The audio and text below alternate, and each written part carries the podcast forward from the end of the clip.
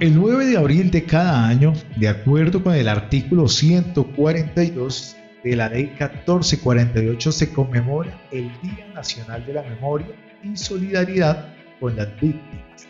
Por esta razón, el Ejército Nacional, a través del Departamento Jurídico Integral y la Dirección de Apoyo a la Transición, viene haciendo esfuerzos considerables de la mano con otras entidades con el fin de realizar entrega de informes como una contribución significativa en investigación, registro y documentación para que el sistema integral de verdad, justicia, reparación y no repetición pueda avanzar en la garantía de los derechos de los militares víctimas y sus familias. La Dirección de Comunicaciones Estratégicas del Ejército Nacional presenta Podcast del Ejército Nacional.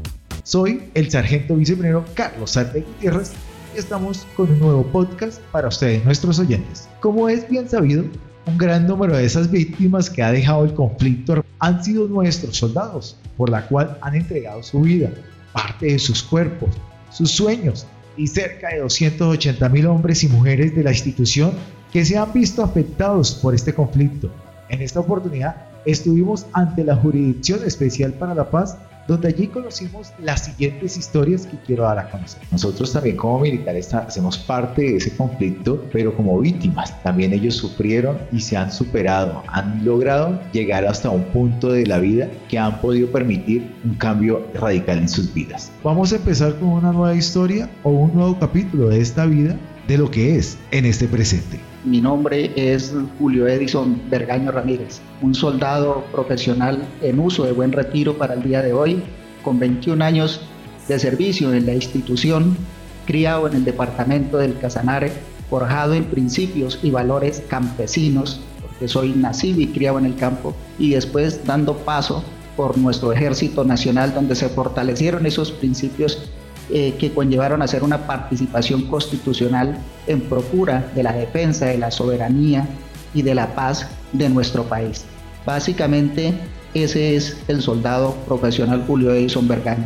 Luego de haber sido víctima del conflicto armado sucedido por el año 2003, mes de septiembre, fecha 15, donde eh, en unos ataques que hubo perpetuado el Frente 43 de la FARC sobre el corregimiento de Puerto Toledo en el Meta, sufrí varias heridas en el cuerpo y en la mente y en el espíritu. De ahí en adelante tenía pues dos opciones, eh, seguir aquejándome por lo sufrido, por aquellos tormentos de sueño, por aquellos tormentos de pesadillas o seguir adelante, tratar de superarme y ser un ejemplo para la sociedad y para la familia. Salgo trasladado posteriormente y con los años me formo como abogado, hago una serie de diplomados en diferentes áreas y por último termino ya en el retiro asistido eh, culminando una maestría en Derecho Administrativo. Básicamente las cicatrices permanecen, los recuerdos permanecen, pero no podemos quedarnos con ello porque aún tenemos mucho que dar, tenemos media vida por delante y un país por ayudar. Julio, ¿usted más o menos en qué año ingresó a la institución? Cuéntenos desde ese primer día que usted quiso ser soldado de Colombia. Eso nace desde muy temprana edad. Básicamente uno como campesino miraba el poder en las armas, pero también era guiado por los mayores en el sentido de que habían uso de armas buenos y uso de armas malas. Entonces me direccionaron a que si decidía eh, hacer uso de las armas lo hiciera para una institución, para un pueblo, bajo una legalidad. Por eso me enlisté, por decirlo así, en el Ejército Nacional inicialmente en el año de 1997, mes de noviembre, para prestar mi servicio militar. Salí del Casanare y fui a parar en Arauca, Tame Arauca, en el Navas Pardo, donde presté mi servicio eh, militar. Luego de ahí eh, termino con esta tarea y me preparo también para ser soldado voluntario en aquella época a lo cual ingresé en el año de 1999 y en adelante me mantuve hasta el 14 de abril del año 2018, fecha en la que terminé con ese servicio eh, prestado bajo bandera y con uniforme a la patria. Y hoy en día pues seguimos haciendo patria, eh, ayudando a la comunidad y ayudando en espacios como estos para demostrar y decir que sí se pueden hacer las cosas, que sí se puede seguir adelante. Julio, eh, todo lo que nos ha contado, toda esa parte de su vida que ha sido bastante extensa y difícil, se podría decir también desde ese punto de vista lo que yo he escuchado. Cuéntenos en qué momento de la vida usted dijo, voy a salir adelante. Sé que es difícil dejar atrás esas heridas, pero usted en qué momento de la vida dijo, voy a salir adelante, voy a superar, voy a ayudar a los demás y voy a dar a testimonio de lo que yo he sido para que otros sigan mis pasos. Básicamente por el ejemplo, por el ejemplo de otros, de otros hombres, de otros baluartes, de personas que también habían subido, habían sufrido, perdón, eh, en alguna medida alguna victimización y ellos no, no se quedaron ahí.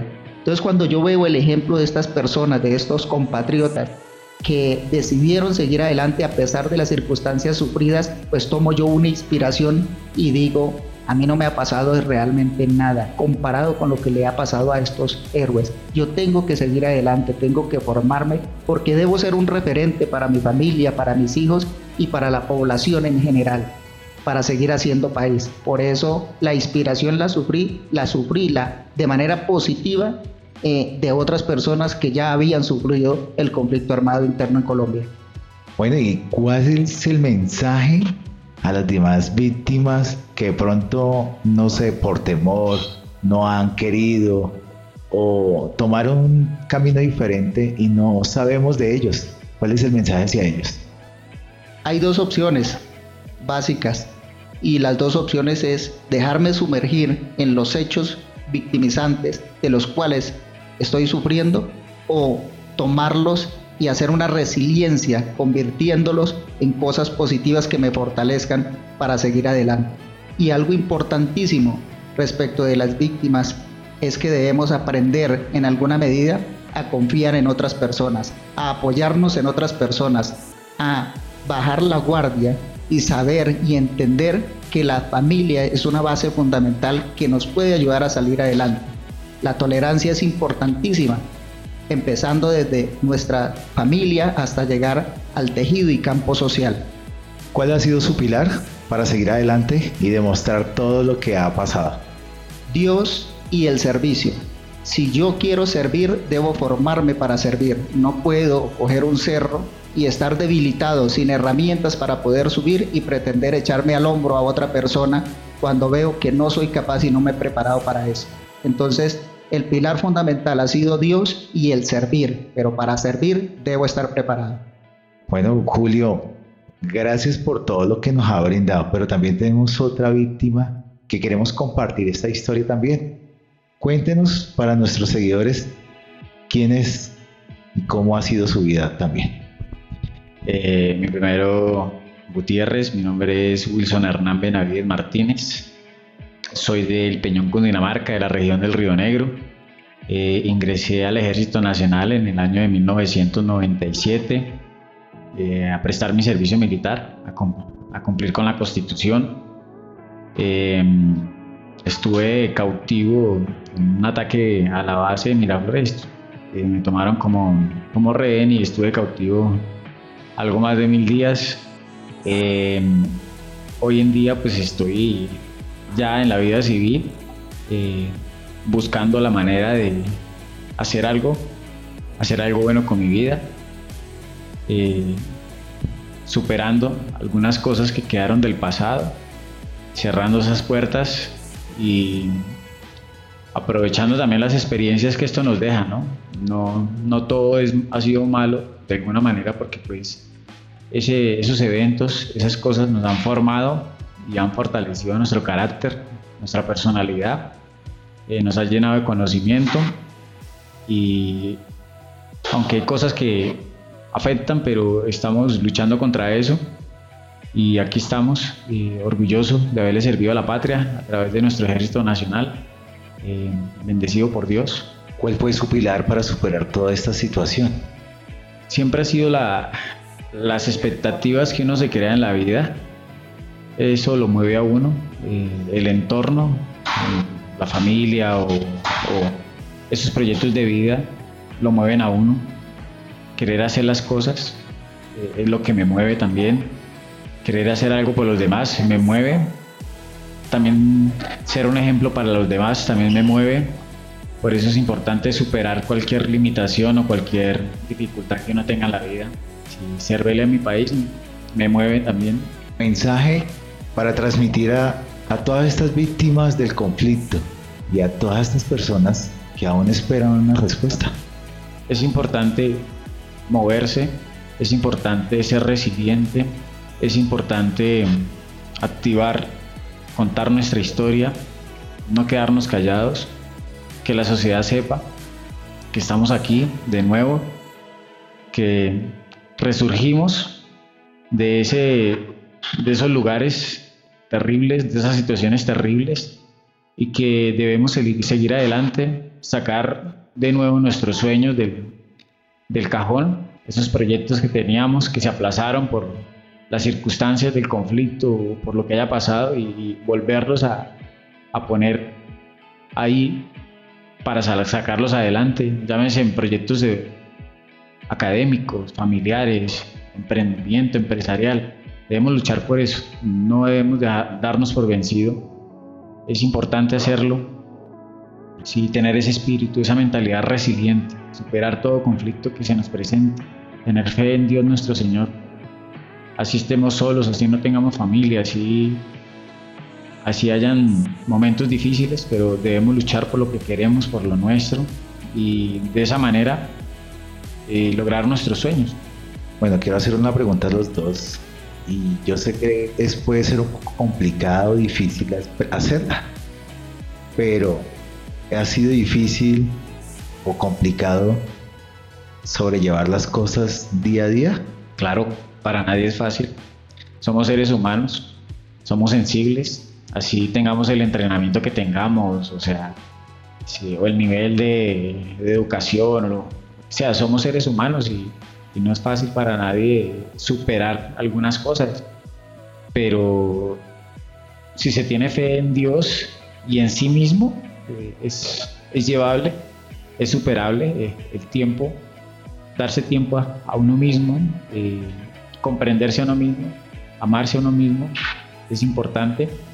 hay algo que uno nunca va a recuperar, es el tiempo y entre más rápido se haga mejor.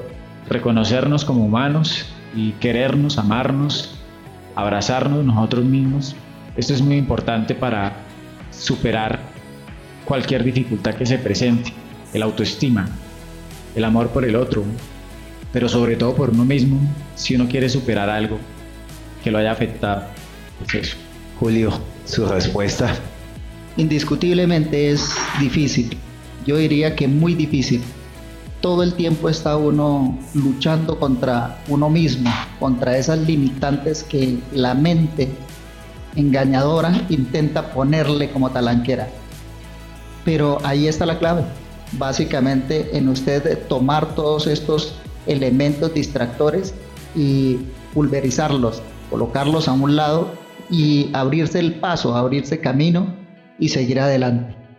Uno antes de pasar por la institucionalidad, era una persona civil, desprovisto de ciertas cosas, de ciertas herramientas. Luego llega a esa institución y sufre una cantidad eh, de cosas que le causan heridas, que le causan cicatrices, pero a la postre usted tiene que volver a la vida civil, como nosotros lo llamamos, y es ahí donde vuelve usted a encontrarse consigo mismo, a retomar esa parte que usted había pausado, donde usted necesita recuperar esa autonomía. Y es que entre más tiempo dure uno debajo de un régimen, de una institución, más tiempo eh, usted tiene enmarcado. Y desenmarcar esa situación eh, necesita o merece de un esfuerzo grande para usted poder salir adelante, recuperar la autonomía, proyectarse nuevas cosas y cumplir con esas nuevas cosas. De manera tal que tanto encontrarse consigo mismo, recuperarse y recuperar todas aquellas cicatrices que le ha generado el conflicto armado en el ejercicio de su labor, es tarea difícil, pero nunca, nunca debemos verla como tarea imposible. Tenaz o uno se identifica parte de eso de lo que ustedes hablan y uno empieza a imaginarse que hubiera sido uno donde hubiese vivido esa parte de esa historia. ¿Qué sería de esa mente de cada uno donde hubiéramos estado todos juntos? Lo más complicado es perder todos esos años, como decía aquí mi compañero y Julio también, que nunca se pueden recuperar. En este momento de la vida y en este punto de este año, ¿se han arrepentido de algo? No, absolutamente de nada, porque a pesar de las vicisitudes que se han presentado, hemos podido con una fuerza suprema, espiritual, de deidad, que para mí es Dios, haber superado todas estas cosas, de manera tal que me siento honrado, enriquecido de experiencia y quiero llegar a viejo y poder hablar con mis nietos y que me consulten personas por esa experiencia, por ese conocimiento que en alguna medida le ha de servir a las nuevas generaciones. No me arrepiento de nada, por el, por el contrario me siento honrado de haber vivido lo que he vivido hasta este preciso instante. Yo creo que algo valiosísimo en el ser humano son las experiencias de vida. Es más importante que cualquier título, cualquier riqueza, es lo que uno vive en la vida. Entonces, no, yo no me arrepiento de nada. Para mí todo fue una eh, riqueza, fue, fueron fortalezas. Estas experiencias me fortalecieron mi carácter, mi forma de ser, mi conocimiento. Entonces, eh, fueron duras, claro, para todo el mundo, para cualquier ser humano, un cautiverio, una lesión eh, por arma de fuego, es dura y es, no es fácil de superar, pero eh, en el fondo eh, son experiencias que quedan y que a la final nos enriquecen. Y no, eh, qué bueno haber experimentado esto porque me llenó de conocimiento también y, no conocía el conflicto, pero a, través de, esta experiencia conocí qué era lo que pasaba en mi país, cuál era mi sitio en mi país. Muchas gracias por compartir parte de su experiencia, parte de esta historia y estaremos llevándole más capítulos a nuestros oyentes, más verdades de lo que es un soldado de Colombia, lo que vive un soldado de Colombia en su día a día. No solo porque portamos un uniforme, somos los héroes de este país, también somos seres humanos que debemos contar nuestra historia. Me despido con patria, honor, lealtad